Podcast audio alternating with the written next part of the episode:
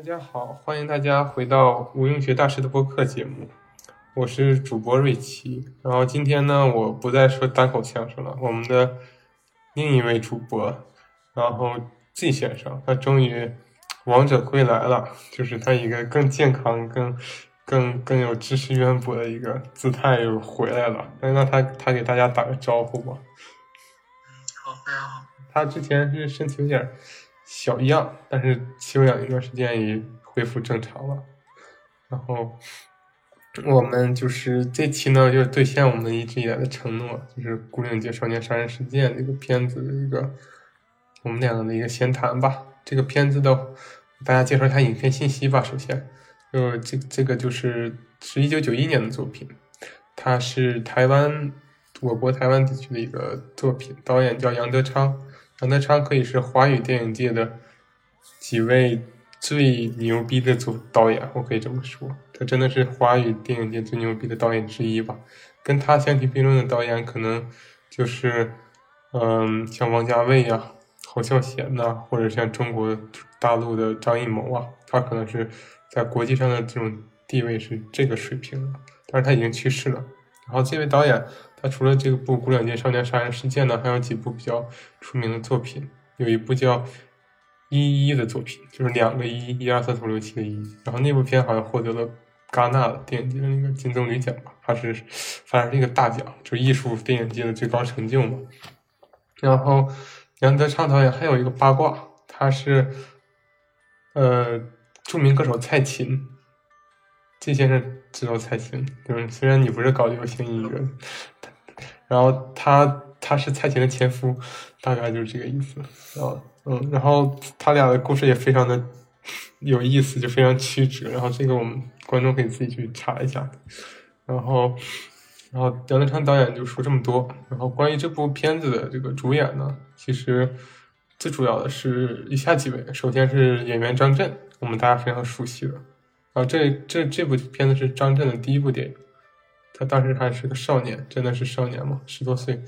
哦，还有一部，还有一名女女演员，本剧的女主角叫杨静怡，她是一位素人演员，当时也是，据说是在美国，呃，在美国长大出生的，然后来台湾玩探亲的时候，好像被导演发掘了，觉得她的气质很符合这个呃角色的形象，然后就演了这部电影。后来她就不演戏了，又回到了美国，啊，现在是一名会计师。然后好像过得还挺幸福的，好像他只演过这一部呃电影。然后这个还有一名著名演员叫张国柱，张国柱就是在剧中扮演这个张震的父亲，然后在现实中他也是张震的父亲，然后也是台湾的一名著名的演员。然后我们也经常在各种台湾电电电影中能看到他的这个出现，比如说我之前看过一部比较浪漫小清新的电影叫《喜欢你》。是金城武跟周冬雨演的一个美食的爱情电影，然后在那部电影中，金城武的父亲就是张国柱扮演的。嗯，然后还有几位演员都是相对比较小众了，然后这个我就不继续说了。当然了，这部片子我还肯定还是获得一些很重要的奖项嘛。我他是在第二十八届这个台湾金马奖获得了这个。最佳剧情片的这个奖，也就是说所谓的最佳影片，这是应该是最有重量级的这个奖项。同时，他又获得了那年的金马奖的最佳剧本、最佳原创剧本这个大奖。同时呢，他还获得了一系列提名，什么最佳导演呐、最佳男男女主啊，然后其他的什么美术、摄影这些就不用说了。然后他还获得了第四届公东京国际电影节的主竞赛单元评委会大奖。这个。东京电影节我不太熟，所以我就不妄加评论了。不过我觉得也是非常厉害的一个成绩吧。毕竟金马奖现在也算是咱们华语地区最好的一个奖，就是在这个艺术层面上是最高水平的。就是台湾，就是台湾金马奖嘛。香港金像奖已经没落了，我可以这么说。虽然我是香港电影的死忠，所以说能拿金马奖的影片在艺术层面上都是比较高的，在某种程度上可以这么说。呃，接下来我们讲一下这部剧的这部电影的剧情。这个又是一个非常有挑战性的话题，它真的太长了。我觉得是不是我说着说着，自己现在可能就睡着了，知道吗？因为我可能要说很长时间。我们就是，我这次真的就要试着简略一点说。呃，一开始是就拿张震吧，张震是一个应该算是一个初中中考考高中的那个学生是吧？我记得一开始，然后他就是考失利了，考试考的不好，就是他他爸说他平时考试很好，但是那次也没考好，就中文就考很差，然后导致他就进了一个重点中学的一个叫夜间部，就是相当于一个夜间部，可能就是那种像。一些成绩可能没那么好的人，然后还想进这个好好高中读书，可能就有这种夜间部，晚上上学，就是有那种感觉。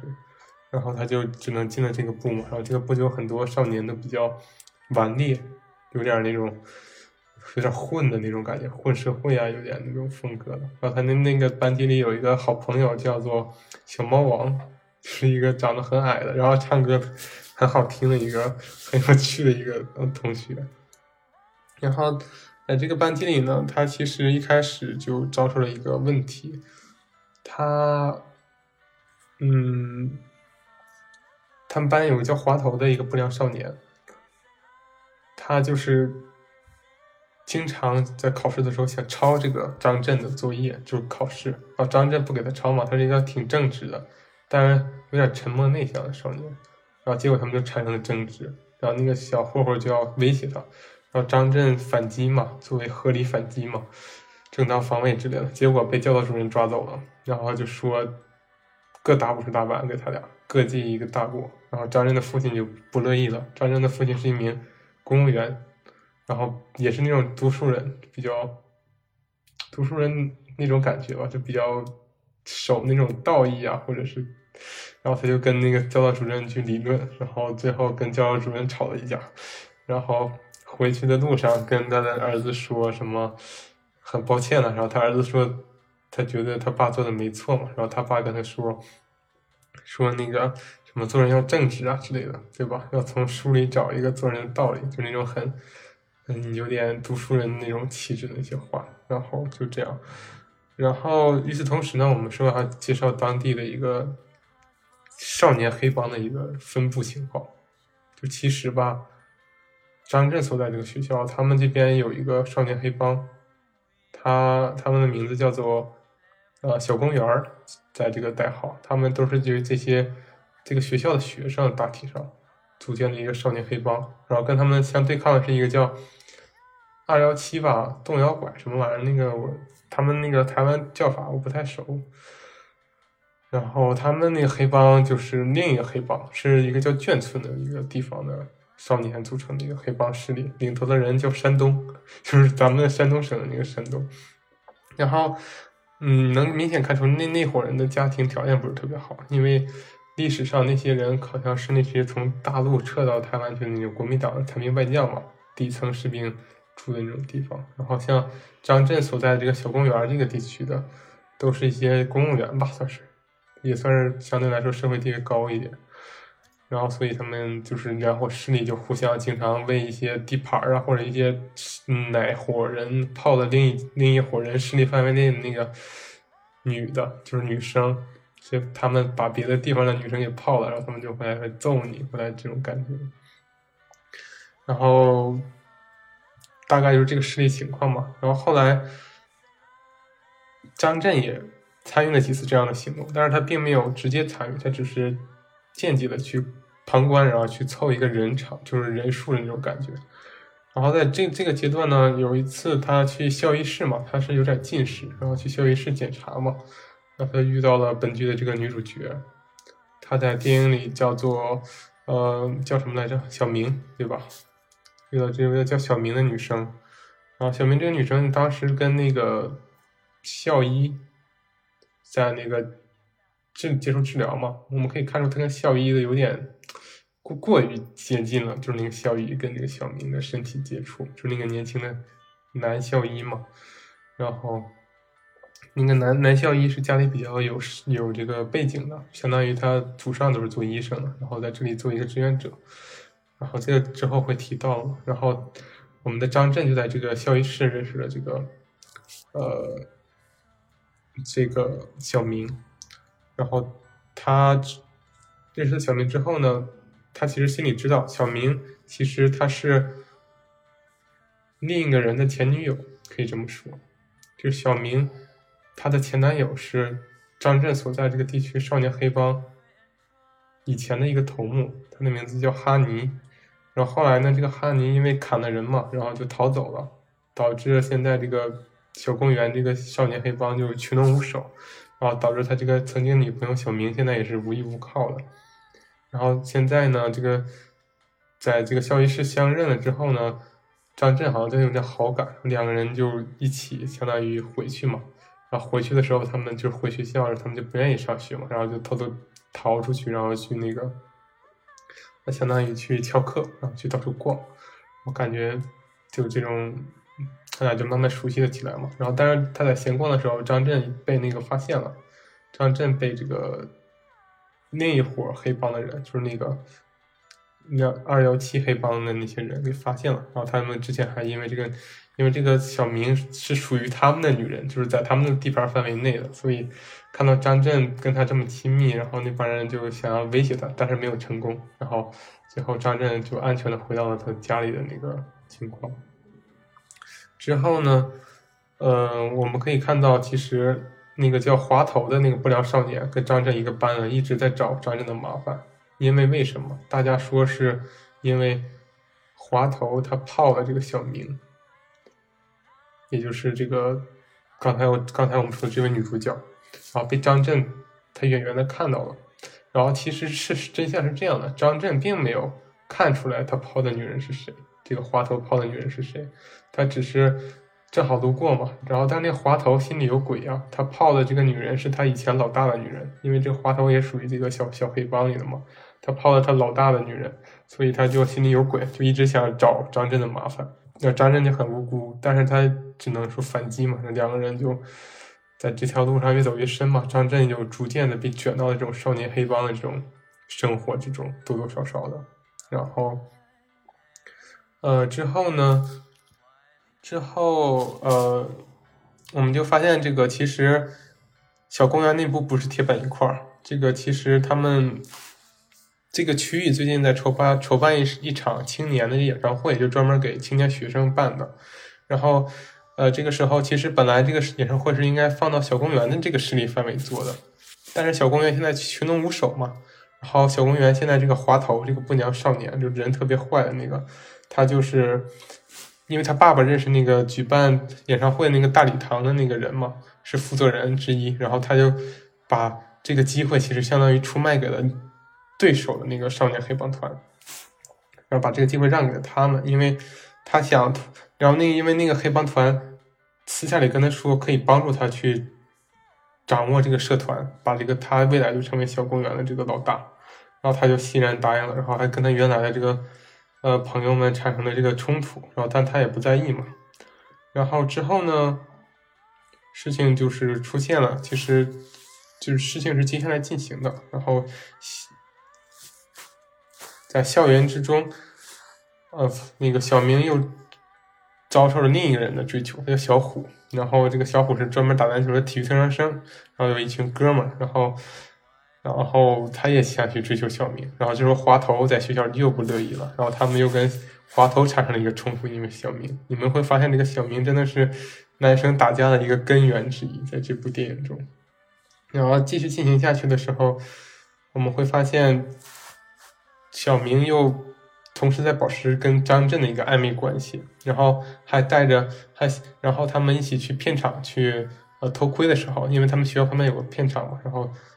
然后，片场导演说小明长得好看，要不要来给他们试一下镜呀？然后张震就陪他，就就去试镜了嘛。然后小明就表现的特别好，让他笑，他笑得很灿烂；让他哭，他就哭得很很好。然后这个时候我们会发现，其实小明为什么会有这么丰富的情绪呢？因为我们会发现，其实他的家境不是很好，在这段向我们展示了。就是他其实是一个佣人家的孩子，他好像是没有父亲，然后他妈妈是给人做那个仆人的家里给有钱人，然后后来他妈妈因为哮喘病犯了嘛，然后就导致不能再继续做这份工作了，然后就把他他只好跟他妈从那个富人家里搬出来，然后又回到那个那个眷村那些二幺七黑黑哨团，控制的区域，然后他们就在那里又艰难的生活下去。然后他妈妈就说未来都靠你了之类的，对小明这么说。然后小明心里很沉重嘛。然后，这我们也可以侧面的看出为什么小明就是这么会利用这个，嗯，这个他自己的美貌啊，或者是自己的这个性别优势来获得一些安全感。然后在之后呢，我们就发现，其实，呃，我们。这部剧中另一位比较关键的角色，就是之前的小少年团的那个呃团长，就是我们这个小公园的老大哈尼，他就回到了这个地方。然后他他回来的时候，发现已经一切已经物是人非了嘛。他曾经是老大，他现在其实发现一切都已经向着这个呃滑头的势力了，因为滑头现在获得了另一伙少年团的支持。然后他哈尼本来是想回来重整旗鼓的，但是现在一看。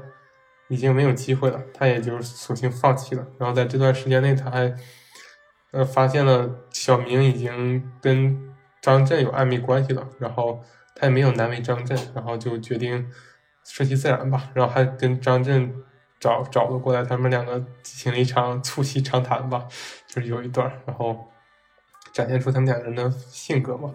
然后时间就到了那个。举办演唱会的那天嘛，现在我不说那个演唱会，其实现在交给了那个另一伙少年团嘛，然后他们就办的挺风光的。然后张震和他的另一位新的朋友叫小马，小马是新转来的一位同学，他家里是部队的，爸爸是司令，然后特别有势力。然后之前因为一些事情帮了张震，然后他们两个就成了一个好朋友。然后他们两个就一起看这个演唱会。然后这个演唱会上呢，嗯，我们发现这个。之前小公园的老大哈尼就一个人来，相当于单挑他们所有人，他自己就有点像孤独的侠客一样，然后就找那个这个二幺七少年黑帮团的老大进行私底下的英雄的一对一谈话。结果哈尼是正大光明嘛，但是那个山东那个黑帮老大就没那么光彩了，他就是下了阴手，最后把那个哈尼给害死了，推到那个车里头吧，就。导致哈尼被车撞死了，然后大概就是这个样子，然后演唱会就结束了，大家就对这个哈尼的死就是众说纷纭嘛。然后这个时候小明就非常的害怕，小明觉得自己的世界上最有力的依靠已经死去了，然后他以前是特别喜欢哈尼的嘛。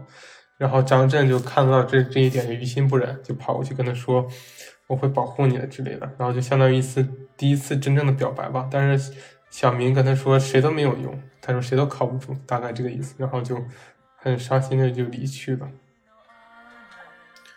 然后之后呢，就是事情继续的这个发展，然后张震跟这个呃小马的关系就日益紧密。然后小马家里比较有钱嘛，然后他也是一个比较风流的一个人，然后经常去泡一些妹子啊，然后觉得跟张震是好朋友，所以就决定带着他一起去，然后也带他去品尝了自己的初吻，带他去跟女孩子看电影啊，然后去。按剧里的话叫打 kiss，就是打啵儿啊，就是亲嘴儿，然后大概这个这个这个这个情节吧。然后呢，就是事情就这么一天天发展下去。张震他其实是一个很好的少年，但是他觉得自己对于那个哈尼死一直也都放不下去。他觉得，就像小公园的所有人都认为哈尼的死是对方那个黑社会社团造成的嘛，肯定是这样。他们决定报复。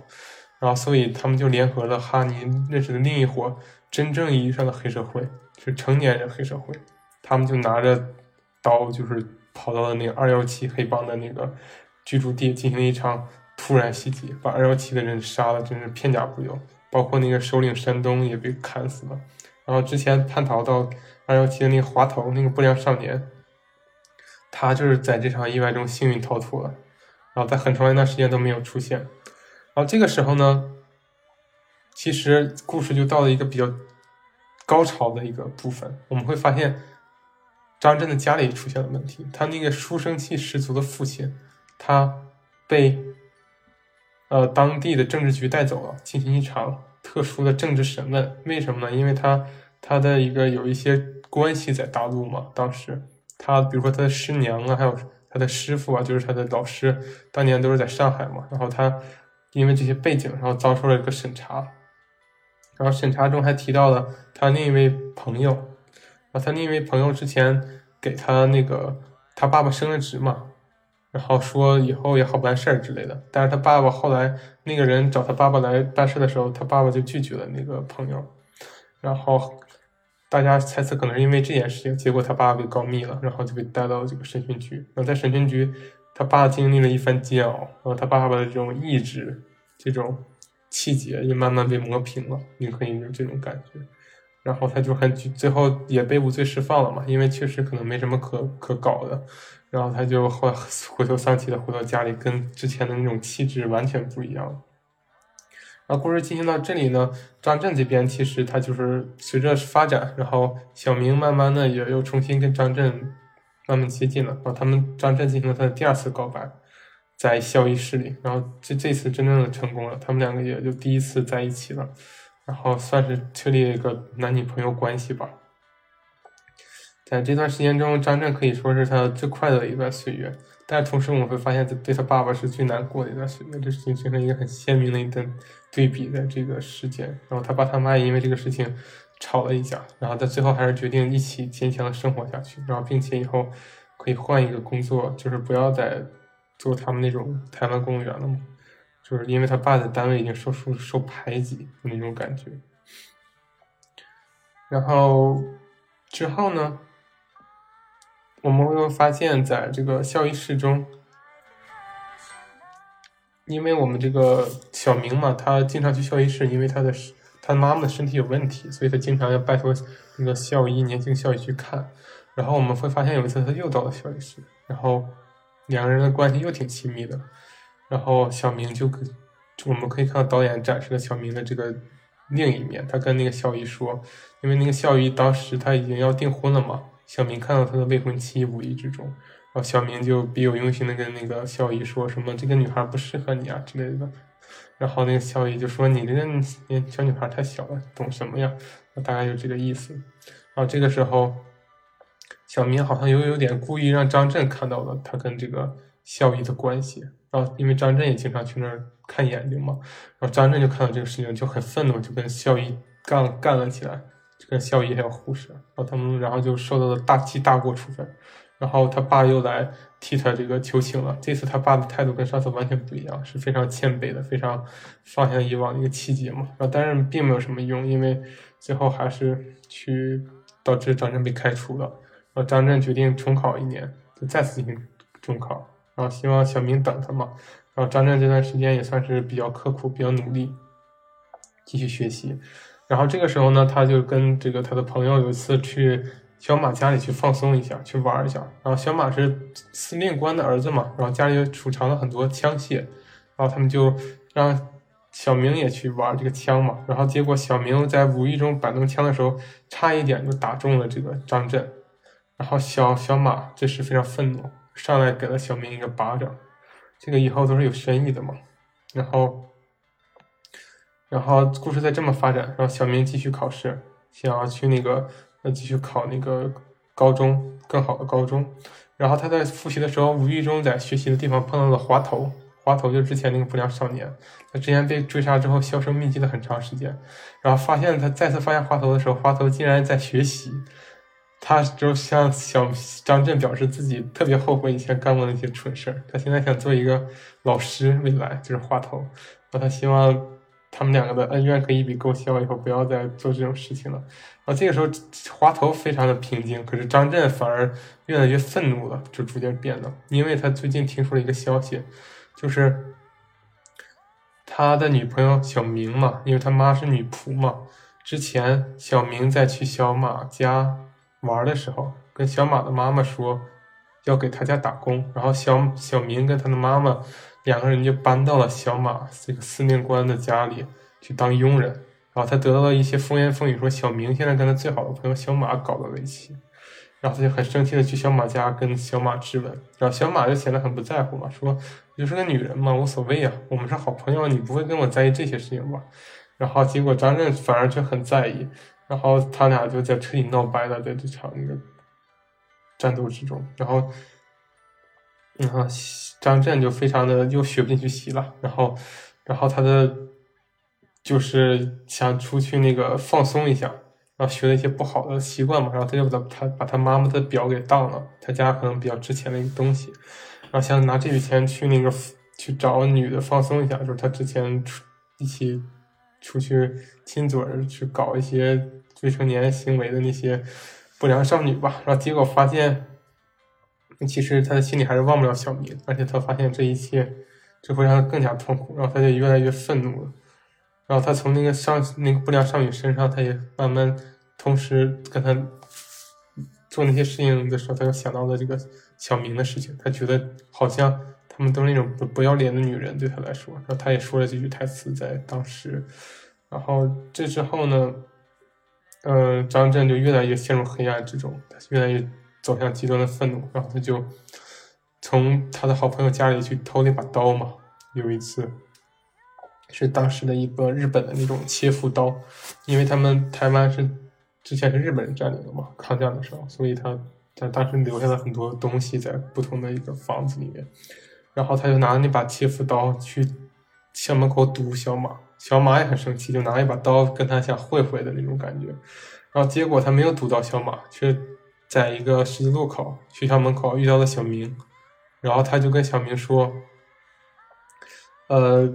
他不希望小明再这样下去，他希望他，呃，不要再做这种事情了，大概这个意思。然后他说：“只有我能帮助你。”然后小明说：“说啊，什么什么，只有你能帮助我？你也是自私的，什么？你只想用这些来交换我的感情。”然后，然后，然后小明就说了一句触发了这个那个张震愤怒的话。小明说：“我是不会改变的，就像这个世界，我们永远都不会改变的。”然后张震就愤怒了，就拿出刀，就是在那个十字路口进行了本剧这个电影名字的事件，就是杀了小明，在他身上捅了好多刀，如果没有看错的话，可能是五刀或者七刀，然后边捅边喊着说：“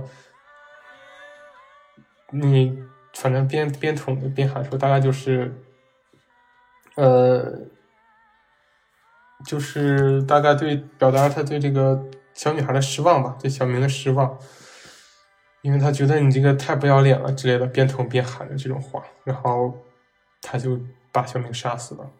小明杀死之后，他就被关进了警察局，他非常之愤怒。他说，是他他他并不想杀死小明，他甚至幻想小明还没有死。然后这个时候，他爸妈也非常之崩溃嘛，然后知道这种事情，一向乖巧的这个张震竟然做出这种事情，然后包括他的好朋友小马。也被抓到警局里，因为他们调查这件事情嘛。那小马在最后也崩溃了，他说他他跟张震是最好的朋友嘛，他也没有想过因为一个女人会造成这样的事情，因为他根本在心里就没把这个小明当回事儿，但是没想到张震会这么在意这个感情，然后张震就被判了关了有期徒刑好几十年，然后但是一切都进行下去了，对吧？然后一切。他被关进去，但一切仍然照旧。然后他的爸爸妈妈、他的姐姐、妹妹、哥哥还会继续生活下去。然后故事最后是他们一家人在家里，然后这时候广播里又响起了那个播报这个大学录取名单的一个广播，然后跟我们镜影片开头是相互呼应的。然后大家就。静静的听着这个广播，然后陷入了沉默之中，然后影片就在这这个一些广播就播报录取名单的声音中结束了。啊，他们说这个是可能是因为大家那些家人在想，如果张震没有杀人的话，也许他现在就是考上大学的这个一些人的其中一个，感觉很唏嘘。然后这就是整部影片的全部剧情。我好累啊，那个季先生，你要不要说两句？你先说你的整体观感吧。我觉得，嗯。整体观感来讲的话，我觉得就是导演这个电影是非常循序渐进的在铺着。嗯。对，就是有很多细节，我觉得是，就是在前面可能已经告诉你答案，结果会是什么，然后我们就是有的东西会在意料之中吧。比如说什么呢？意料之中就是你之前猜到的。比如说，就是小明这个女孩。就是她最开始的时候，就感觉到她，并不是给大家就是那种印象中的那种比较纯净的一种女孩，而是是比较朝三暮四、喜欢看人。嗯。你是从哪里看出来的？是因为之前去跟什么打篮球吗？或者是哪哪些剧情？嗯，感觉所有人都在围着他转，所有男生是他呢，还是一副很无辜的样子？嗯，这是也是高级高级那啥的能力了。包括在哈利回来之后，他依然选择就是在在那个张震的身边。嗯。而且他确实，我在看这段的时候，我在我在想，哈尼跟张震会发生一些发生一些不愉快的事，但是我发现哈尼这个人，就是已经看开了，可能他也很了解这个小妹妹。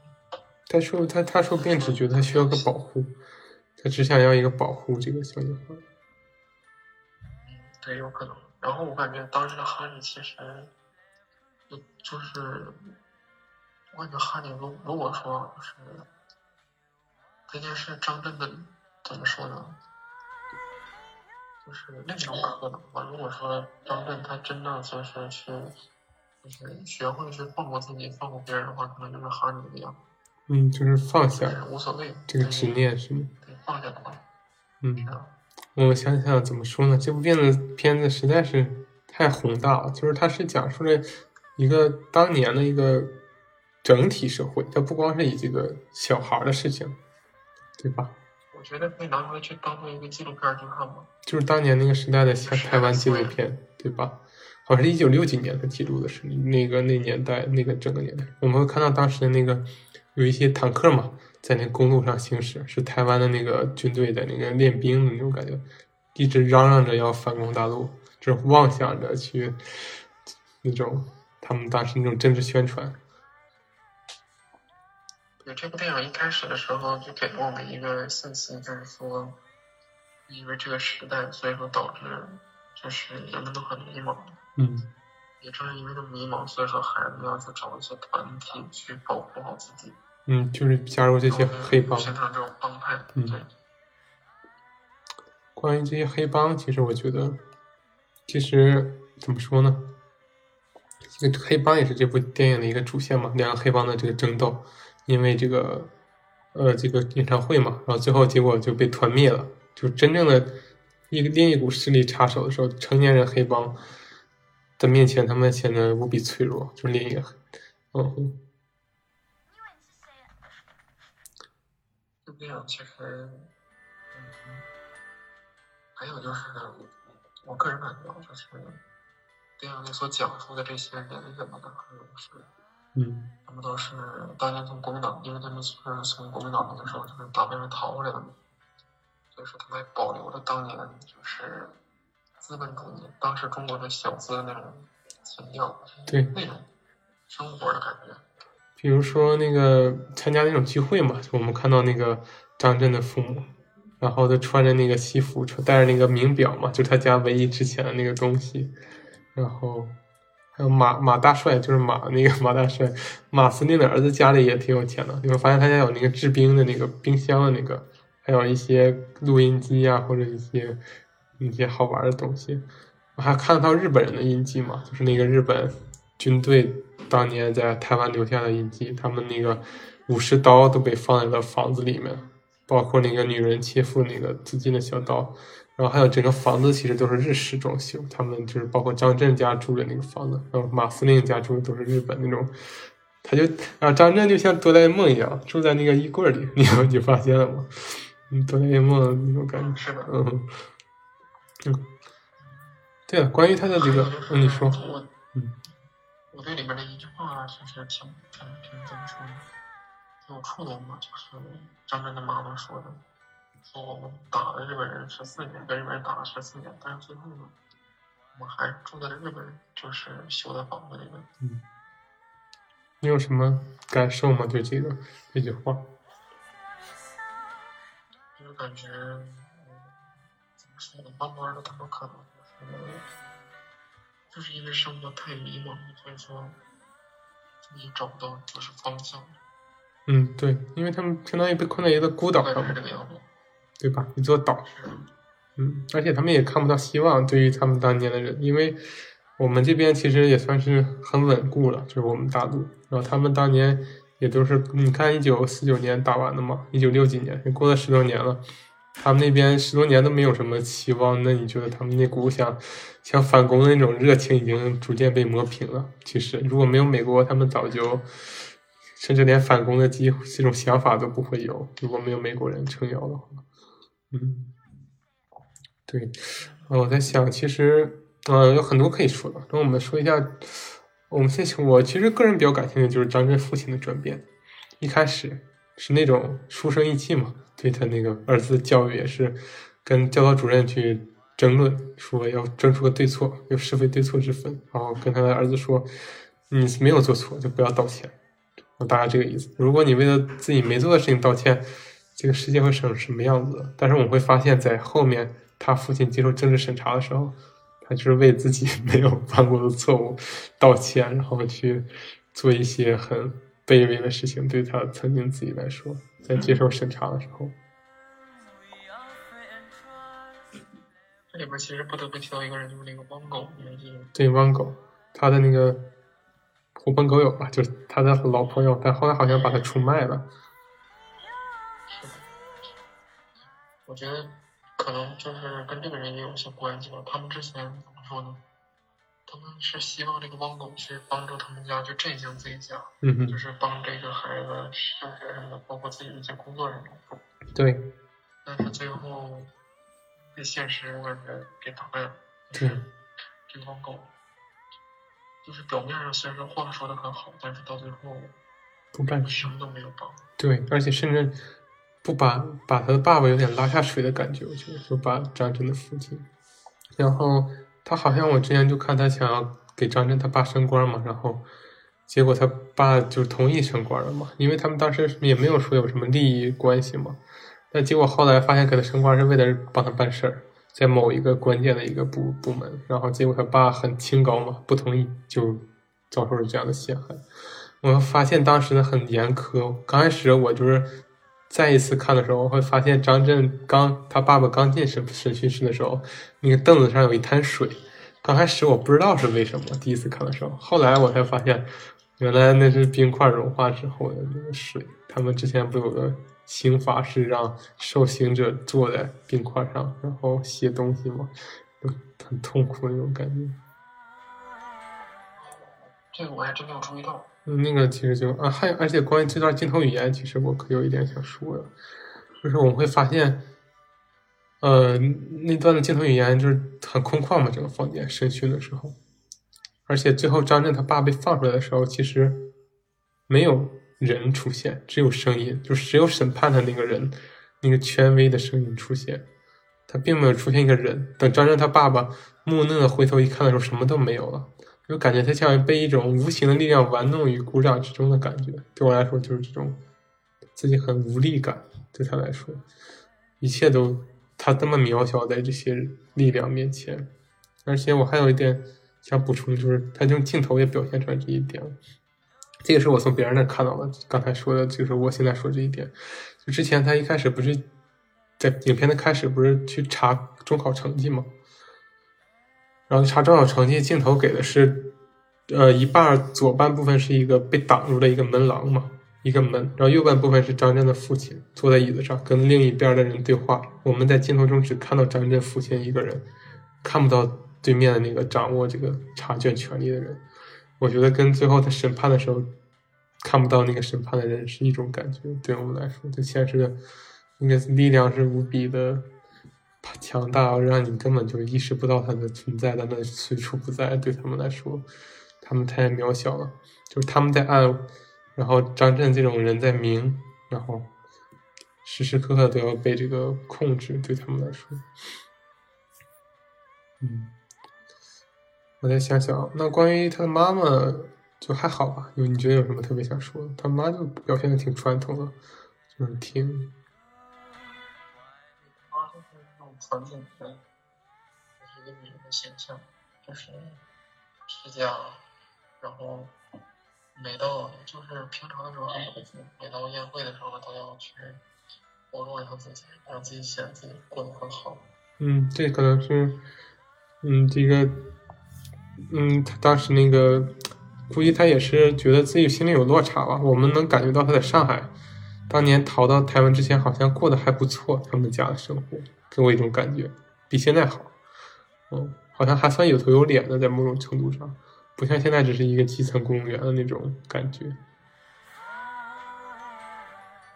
嗯，然后他的家人，他的这个大姐是学习特别好嘛，对吧？然后要去美国，好像，然后阿姨特别照顾家里，然后帮他的弟弟们都担着各种事儿嘛，之前。然后他的二姐是信基督，然后曾经想开导这个张震嘛，在最后张震陷入这个黑暗心态的时候，但是最后张震没有选择去信仰基督，而选择了去走向另一条黑暗的路。他也没有把他救回来，就是他二姐。那他的哥哥也是很，他的哥哥就是玩台球的那个。我其实有点不太懂，为什么要经常加入他这个哥哥的角色？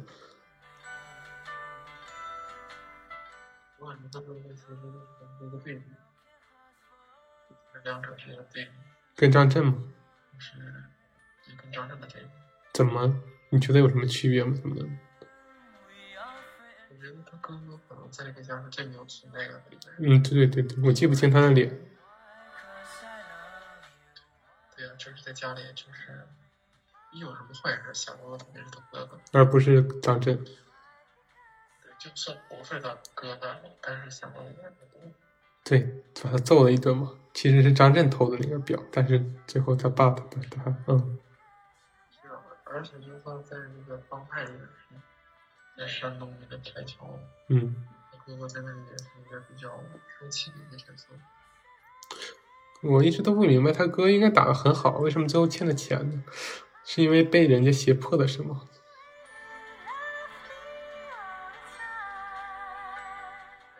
嗯，这段我也没太看懂。那我们就是谈完了啊，还有小妹妹嘛，小妹妹就是比较普通嘛，反正她的小妹妹的她她那个片段让我们看她家里不是很有钱，就经济过得挺紧的，她那个衣服都扣子都掉了，没有办法，只能拿一个别针别上那种感觉，就是小妹妹的衣服，嗯，然后我再想想，那我们回到张震的学校吧，你觉得 那个小猫王怎么样？他那个几个好朋友，就是小猫王，我觉得很可爱的一个角色，他那个死党。小猫说过你是这里面最讨喜的一个。嗯，他他，而且他他怎么说呢？他一直都有自己的音乐梦想，就是唱猫王的歌。他把这个自己录的磁带寄给猫王听了，啊，然后他还回信了，就猫王，好像是这个意思。嗯嗯，我先说他们学校，我感觉就是，可能那个时候台湾的学校还是有那种军国的主义梦，嗯，他们上学穿的都是那种军装。对对对，可能以后啊，我感觉就是咱没看到过去未来啊，可能也是需要服兵役的，嗯有可能。嗯而且，嗯，对，聊到这个小魔王嘛，我感觉就是台湾的这种这种教育，可能更多的是沿用的西方的教育。他们在小的时候就接触了很多就是现代的东西，然后就怎么说那个时候，在咱们年轻的时候，在咱们就零几年的时候，嗯，台湾的歌曲还是特别火的，对咱们大陆来讲，肯定很好，他们质量很高那。种教育是分不开的。嗯，文化积累比较，就是也不是文化积累，就是那种音乐之类的那种跟世界接轨比较早，不像我们可能改革开放之后才会有这些歌曲流入我们中国。那你觉得现在的台湾音乐水水平怎么样啊？你有了解过吗？整体跟大陆比起来。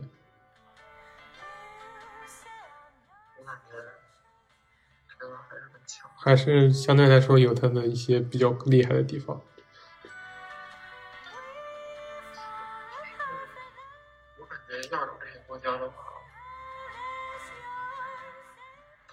香港呐、日本、和日本他们的音乐都很强。嗯，确实，这个说多了还不太不太有利于我们那个民族自尊心。不过说实话，日本的音乐好像确实很强，就是日本那个音乐，我记着在亚洲也算是比较流行音乐，也是比较世界比较接轨的一个。哦，这我们就嗯，嗯咱们也可以说一下，就是嗯咱们中国其实不是不强，嗯是因为强的人他不会就是把自己显示出来。嗯咱们更多的就是我们主流的东西都是那种流量至上，所以说那种比较强的就没有获得很多流量，所以说没有人会关注我们，但是强的还是很强。你就我懂你的意思没有可能只有你这样就是圈内的，你或者说有这种，至少你是有这方面背景的人，你才能知道谁是真正的有实力的。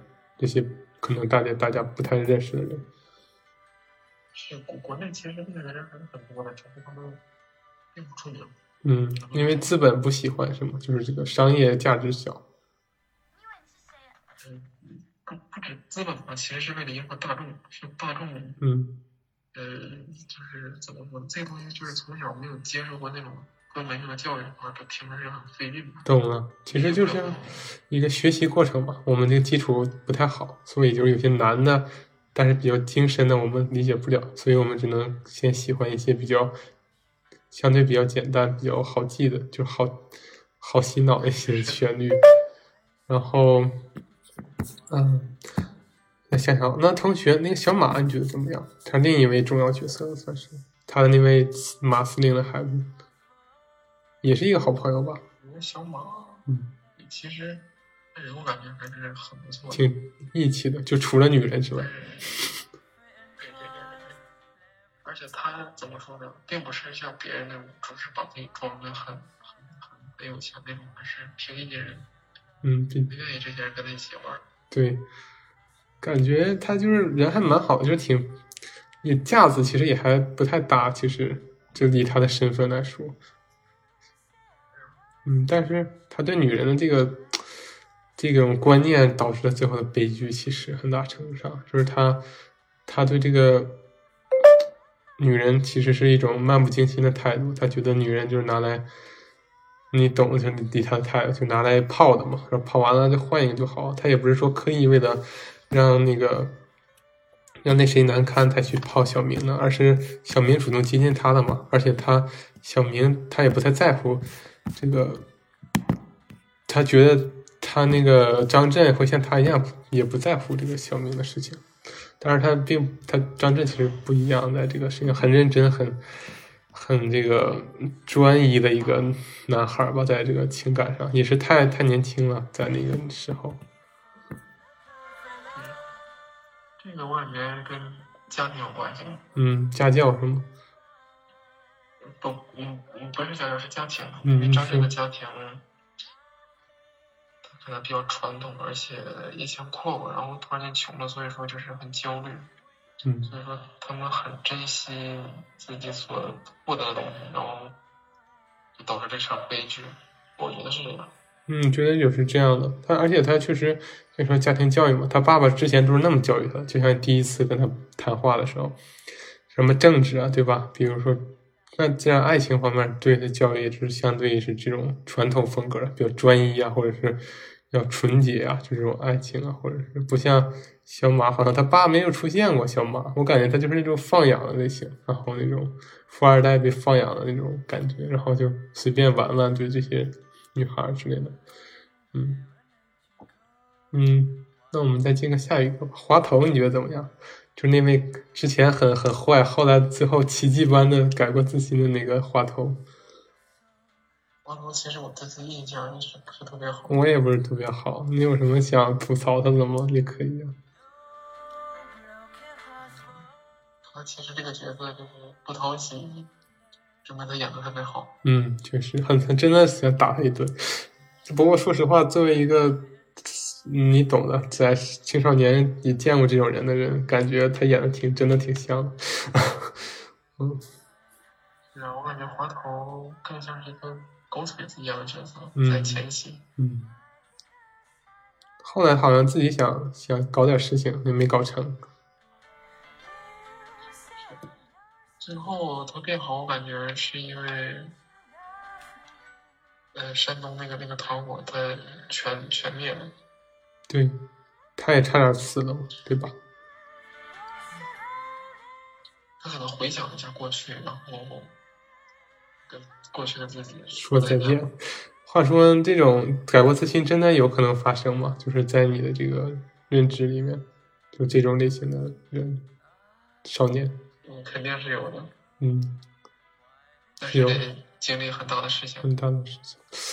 我在想花头，嗯，这花头这个也，其实花头很大程度上也是这个问题的起因，就是他一个小明一个，小明是个事儿，但他也挺重要的，因为他第一次好像就把这个张震带入了这种不良少年的这种氛围之中，是他一开始就欺负他，然后张震他想反击，然后就越来越就是被跟这些人越走越近，有这种感觉，其实也挺无辜的，刚开始张震。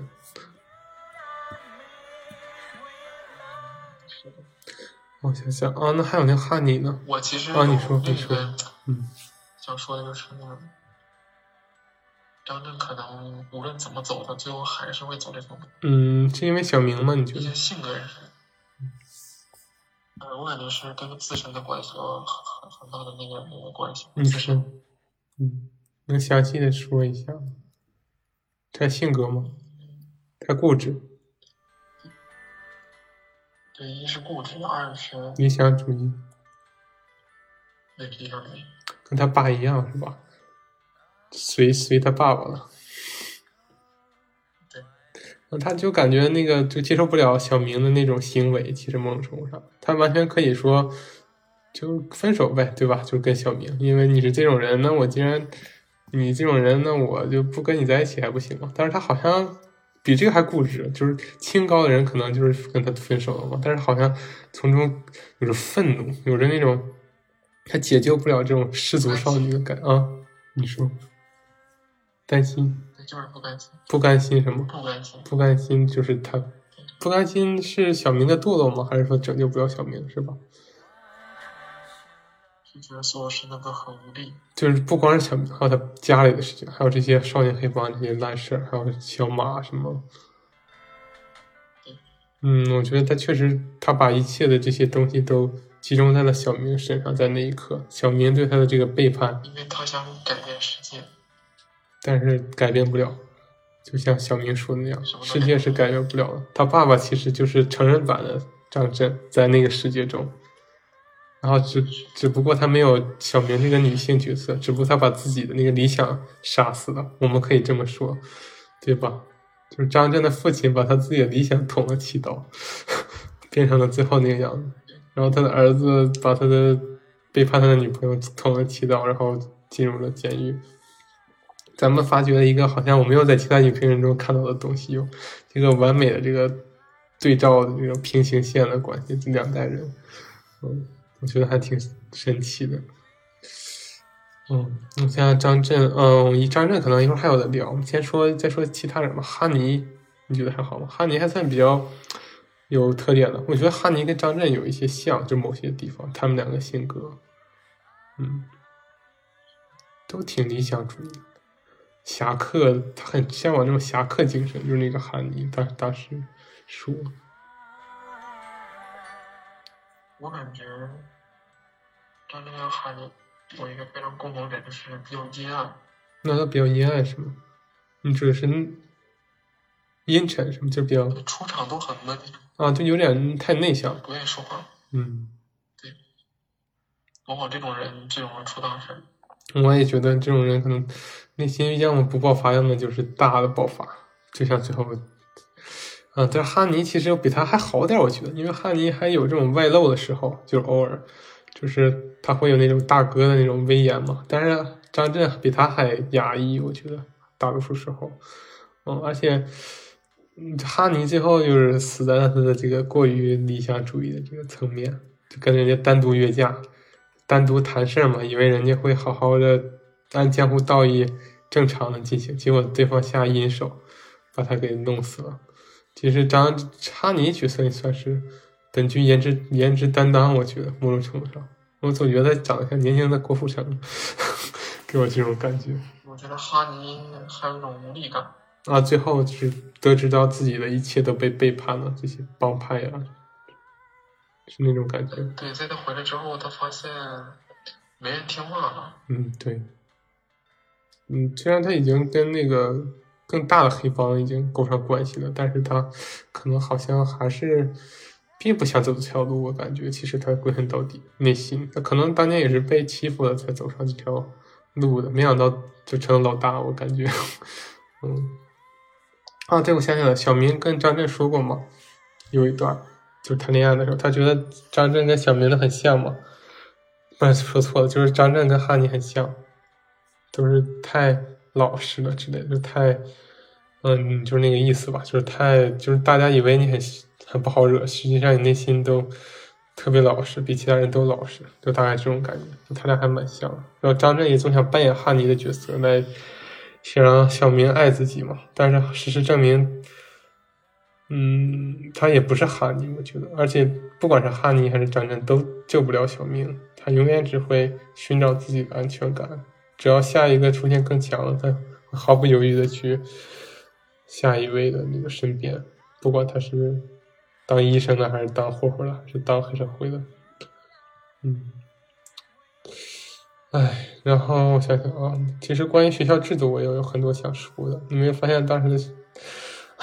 这个我们其实我有很多想吐槽的，但是我们只说电影里的，就是那个学校制度也很不好，对吧？那个经常就是一巴掌，就是一棍子打死所有人，就是文明明明是滑头去欺负张震嘛，但是偏偏就都要处分，对吧？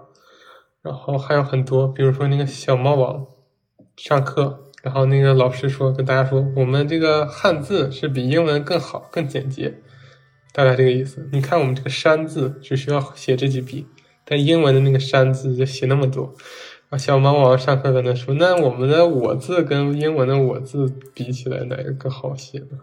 然后老师说：“你行，你自己写一百遍。”我大概就这种感觉。然后就感觉后面也有很多嘛，就老师就各种就是不管学生嘛，就是也不是不管嘛，就是。嗯，就是你懂的，就不好好管，就不想管，就是啥事儿就各打五十大板，一刀切，然后就拉倒了，然后那种感觉挺多的。嗯，嗯，就造成了片中这些人的这个行为吧。你看那些学生那么能混，可能跟没有好好管教也是有关系的。我感觉从那个电影里看到了我自己。我这个不太好说，但是我觉得，其实我们。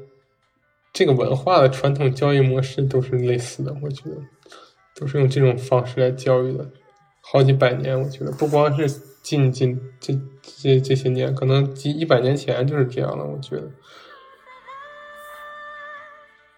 嗯嗯，当然我觉得挺挺压抑人的吧，这个我们就不详细说，这每个呢都讨论出来都是一个长篇大论，而且就是不知道该不该说，这是可以说的吗？你看了那个视频吗？最近那个搞笑视频没有是吧？那没事，那个我之后私下里讨论。然后还有什么想说的？嗯，那其实就剩最后两个主角了，对吧？就是关于这个张震和小明。就我们刚才说的张张震的很多事情，他的执念呢，对吧？他的压抑啊，他的这个。想改变世界改变不了的绝望，那你觉得小明，他真的是像我们大部分男性觉得是他是一个绿茶婊？你觉得他有其他的？需要生存。嗯，他家境。那你觉得他真的爱过谁吗？比如说这几个人里，你觉得他对哈尼或者是张震真的有过一些感情吗？在某种程度上，可能在某一个阶段是有的。嗯，不能否定。嗯，那他还最终还是会选择为了生存，为了去出卖自己的这个肉体和灵魂吧？我们可以这么说。嗯，这个孤岭的少年杀人事件，我觉得这个事件它是有很多方面引起的。嗯，不只是一个事儿。不是说就是对，不止一个事儿，然后导它是很多连锁的事情，然后导致了最后这个结果。嗯，对，它是整个社会的一个事件，它不光是个人，它是一个整个社会导致的悲剧吧。只是展现在张震杀人的这个事情上。其实张震这个孩子还蛮好，你看他其实还挺老实的嘛，然后学习也挺好的之前，然后而且还帮过一个人嘛，你记得吗？那个跟他家有过节的那个。救过一个人，我刚刚说这个事儿。你说。我觉得那个那个片段就是为了展现张张震其实是个好孩子。对，跟后面对比一下，他是个好孩子，但他还是杀了人，因为这些原因。怎么说呢？我觉得他杀人不一定不是个好孩子。嗯，也是有些事情没有办法说对错的嘛，就是对他当事人的角度，对吧？你听说过鲁龙武事件吗？嗯，没有，你说吧。这个事件挺复杂，这个回头你可以了解一下。嗯，也是这种少年杀人事件吗？嗯，那个哥们儿囚徒就是不是不是囚徒，是就是困在一个密室的感觉。啊，是有这种感觉。我知道一个什么远洋货船杀人的那个，就是这个。啊，就是这个呀。那我看过那篇，就是那篇报道，就是那篇，就是相当于新闻稿，你知道吧？他们。记者写的那种很长的那种，像小说一样，真的很残酷，我感觉。其实船上的人都是老实人，但是在那个环境，在家里都是都是好人。环境。啊，所以说张震的事情根本就不完全是一个人的个人个体事件，而就是整个环境，整个台湾当时就像那座大渔船一样，我们可以这么说，一个封闭的岛屿，一个里面的一些人。都走向那样的一个方式，那种生活结局。那个片子，那个那个真的很好。其实有一个导演把它改编成电影，但一直都没有成功。据说，因为是这个尺度或者是影响好不好这种事情。嗯，我还挺期待他有人能拍出来这个故事。他真的让是中国的一个这种这种电影的一种。他真的，如果能拍成《孤岭街》这种水平的话，那我觉得。我作为中国影迷也太幸福了，但我觉得有点难，就是不管从各方面都有点难。嗯，其实这部片子其实也没有很血腥，对吧？就不像我们要说的那个货船那么血腥。这部片子其实，但我觉得确实是有点压抑，它就是气氛就逐渐刚开始就有点淡淡的压抑，就是有点像那种夏天那种闷闷的感觉有一点，但最后好热对，对，后来中间有有有几场雨让我感觉还。有点透气的感觉，就是去杀人的那几场雨啊，或者是跟哈尼见面的那几场雨啊。到后来，就整个不光天气闷了，心里也变闷了。那些事情突然都出现了很压抑的事情，那些家里被抓呀，然后小明出去勾三搭四的，然后成绩又被开除啊，学校又挤压，什么张震，就感觉最后在。杀人的那个瞬间就到达了一个情绪的最高点，但是杀人的那一刻拍的又很平静，他用平静的方式展现出了情绪的最爆发的点，我感觉这一点还挺神奇的，而且他给的镜头也很远，你知道吗？在杀完之后，就整个十字路口，所有人都发生什么事了那种感觉，看着这个两个人终于在在远处那种感觉。哎，我我现在想问一个事情，这个电影有纪录片吗？不是不是，嗯，有没有背景音乐？嗯，背景音乐啊，我不知道啊。你作为这个音乐专家，你留意到了吗？我就光听小猫猫唱歌了，我觉得还挺有意思的。我感觉这个电影好像一点背景音乐没有。哦，它是除了就是真正的那个广播或者是人唱的，它是没有音乐的啊。这个你就戳中了点，它就是个纪录片，其实某种程度上，你感觉到了吗？就是。就像我刚才说镜头嘛，他这是个导演，特别喜欢用这种远远景，就是他不拍人的这个表情和这个比较，他就是很少拍人的表情，他只是拍半人身，就半神嘛，对吧？或者是整个人的那种，在一个，在一个当那个镜头环境下的那种感觉，他好像就是用一种很远的方式拍，而且他他景别就拉得很远嘛，就是有一种。像是嫉妒的感觉，就像你说的，而且镜头很少切换。你会发现，在他家里的时候，基本上他没切过镜头。在家里，所有人就是来走来走去的，在那个张震家里，一会儿他走出镜头了，一会儿他姐姐又进来了，一会儿谁又谁又转过来了，然后就这种感觉。他就是好像就把摄像机摆在那儿，然后你们就在里面做你们的事情，就是这种感觉。很多时候都是这样的，嗯，就很冷静，他拍的就有那种。冷酷的感觉，就那种像你说纪录片没有音乐，就把这个杀人事件给还原一遍。他就想通过这种方式，这也是他非常非常吸引我的地方。当时的过程，其实这个就是他的一个大特点。我觉得你喜欢这种风格吗？就是你觉得通过这个导演，你应该也很少看到这种风格吧？我也很少看到。你觉得？你觉得跟你什么样的特别的感觉？就是相对于其他那种拍的比较代入感比较强的，这个就有点像那种上帝视角的感觉。我觉得各有各的好。我觉得这种其实更让你冷静一些。但是我们看到的是一个非常不冷静的事情，对吧？其实本质上发生了。嗯，很适合这部片子吧？你觉得这个方式拍摄方法？非常适合，恰到好处。我觉得这个牛逼的导演总是有无尽的可以挖掘的地方。哎，反正反正还说一些小故事。据说这个事情是导演的那个年轻时候发生的，他们学校里，他当时好像跟杀人犯和被杀者是在一个学校上学的，在发生这件事情的时候，嗯，好像是他亲身经历的一个事情，可以说，啊，过了几十年，他就把它拍了出来，感觉还挺神奇的。嗯，哎，感觉很唏嘘吧。这部电影其实我们聊的还算是不是很深，因为我们还是对一些政治背景啊，对吧？文化背景还是不够了解。对，但是我们也说了我们对他们的一个感受吧。我们也挺挺全面的说了一下整体这个每一个，比如说张震的家里啊，张震学校这些人呢，还有张整个社会环境，还有张震的跟。小明的这个感情线啊，我感觉都还是说的挺全的吧。反正，嗯，让我啊，对了，那个还有一点就是那个关于这个，呃，怎么说呢？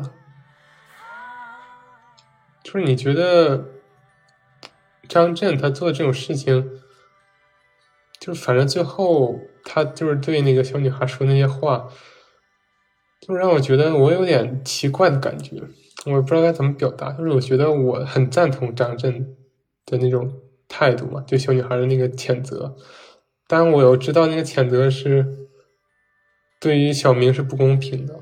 我总有这种自相矛盾的感觉在我心里。就是我内心其实也是向往一个纯洁嘛，向往一个你懂的那种大家大多数人认为正直的一种。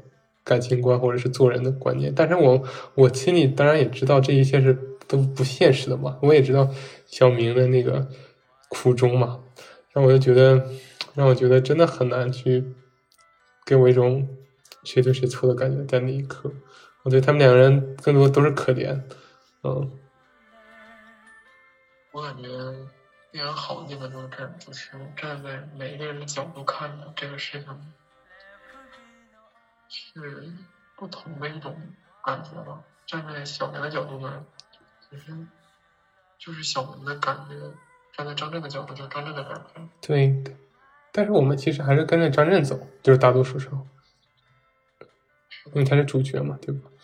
嗯，哎，这个，反正我觉得，但是我觉得，对，所以演演技，其实我还想谈谈。就是我现在有一点可能谈的差不多了，想谈一些最细枝末节的吧。就是其实演技，我觉得，你觉得演张震的演技怎么样？还有那小女孩子这部电影里，两个新人，就是我觉得他们也没有演吧，对吧？在某种程度上，有没有感觉？就是把他们自己的性格带入到这个，这可能是导演选了两个性格比较接近的人，然后。啊，对，还有一些想说的，就是张震在里面其实也有很多铺垫嘛，像你说的，对于这个小明，他当时不也跟导演生气的说，你连什么是真的，什么是假的都分不出来。导演不说小明演戏演的好嘛，能不能再过来叫他过来试一试？啊，张震那时候已经知道他出轨了嘛，就是就是去找别人了。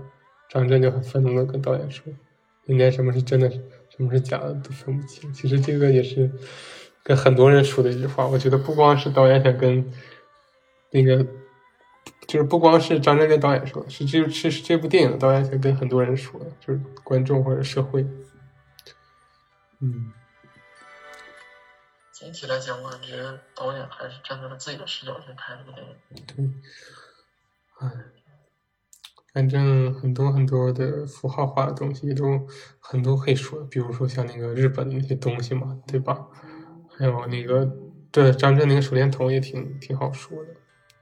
张震的手电筒，他就经常拿着那个手电筒到处照嘛。这就是我从别人那看到的，他就说他代表这个小区年轻的懵懂的张震想去看清楚这个世界，想知道这个世界，想要弄明白这世界的道理嘛，就是想知道有一些清晰的。道德可以遵守，但是最后他在杀人之前把那个手电筒又偷偷还回去了，最后他去那个片场的时候，因为他代表他已经放弃了，就是别人的影评说的，这不是我说的，他已经不想知道什么是对，什么是错，什么是白的，什么是黑的，因为这个世界是不会变的，就像他们最后绝望的时得到了这个消息，他只有通过毁灭来达到自己去改变这个世界的目的，至少在他这里改变了，他觉得。嗯，啊，反正我能说有这么多。这确实是一谈好像有点越说越沉重的一部电影。我们就把这个气氛不要搞得这么僵，那我们就趁它还没有特别沉重，就大概结束这部电影的讨论。嗯，喜欢看的可以去看，然后有点长，四个小时，做好心理准备。啊，但是确实很优秀。然后我们之后，我们两个应该还会再聊一些。跟音乐相关的电影吧，这是我的打算，我们还没有选好。然后，嗯，那今天的节目就先到这里，然后我们之后还会跟季先生一起跟大家带来更多的节目。欢迎关注我的其他平台的账号，都叫无用学大师。然后我们一起再见吧，嗯，再见，下期再见。